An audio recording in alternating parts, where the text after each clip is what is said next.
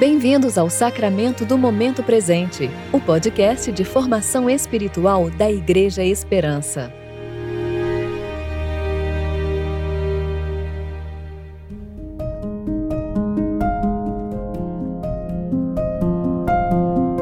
Hoje é quinta-feira, 9 de dezembro de 2021, tempo de preparação para o terceiro domingo do Advento. Darei a vocês um coração novo e porei um espírito novo em vocês. Tirarei de vocês o coração de pedra, e em troca darei um coração de carne.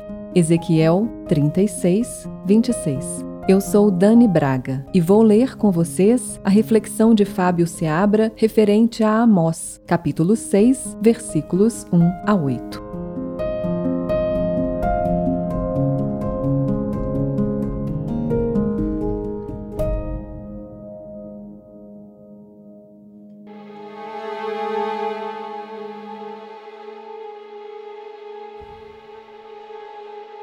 Ai dos que vivem sossegados em Sião e dos que estão seguros no monte de Samaria, dos homens notáveis da principal das nações, aos quais a casa de Israel procura.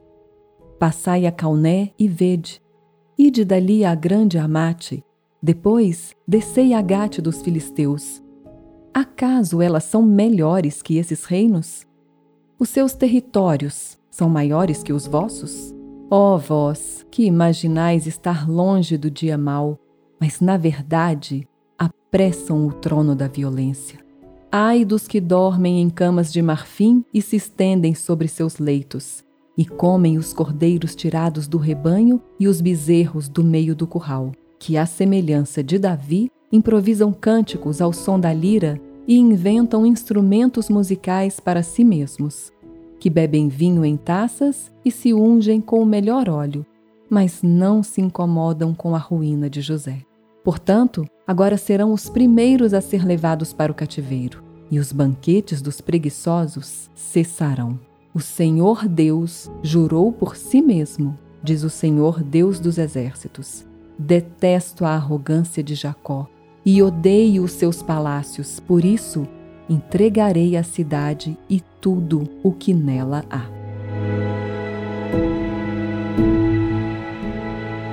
O nome de Amós significa carga, uma carga do Senhor. Esse profeta profetizava contra as tribos de Israel, contra as nações vizinhas e convoca o povo a prestar contas e os julga por sua idolatria, seu andar indigno e sua incorrigibilidade.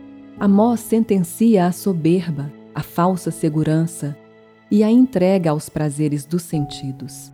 Aqueles que habitavam em Sião se sentiam seguros por serem honrados, moradores de uma cidade fortificada por suas nobrezas, pois habitavam sobre a casa de Davi e na cidade do grande templo o testemunho do triunfo de Israel. Moravam ao lado do santuário de Deus estavam protegidos.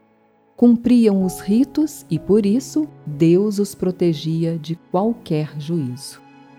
Ai daqueles que caem nas mãos do Deus Altíssimo, pois o Senhor é justo. Os israelitas se ensoberbeciam, se envaideciam pelo orgulho, pela segurança carnal, pelos privilégios de fazerem parte da igreja. Ai daqueles que caem nas mãos do justo juiz. Caíram. Sião e Samaria foram julgadas. Essas são as palavras do profeta que enfatiza: Passai pelas ruínas de Cauné, vede a grande cidade edificada por Ninrote. Vede as suas ruínas, caiu. Vede Amate, caiu, fora julgada pelo Senhor por suas hipocrisias foram julgadas, destruídas. Esses povos persistiam em seus caminhos ímpios. Vós vos aventureis em todos os atos de injustiça e opressão. Se associaram ao trono da iniquidade, que forjam o mal, tendo por pretexto uma lei do Deus Altíssimo. Meus irmãos, Deus julgará toda impiedade. Nada ficará encoberto aos santos olhos do nosso Deus. Nenhuma crueldade, nenhuma soberba, nenhum orgulho. Como orou o salmista, Para onde me ausentarei do teu espírito? Para onde fugirei da tua presença? Endireitemos as nossas veredas, porque ele vem. Oremos. Senhor, que minha vida seja uma expressão da Sua graça e que meu coração seja preenchido por Seu amor e favor todos os dias da minha vida. Por Jesus Cristo, Teu Filho, aquele que vive e reina contigo e com o Espírito Santo, um só Deus, agora e sempre. Amém.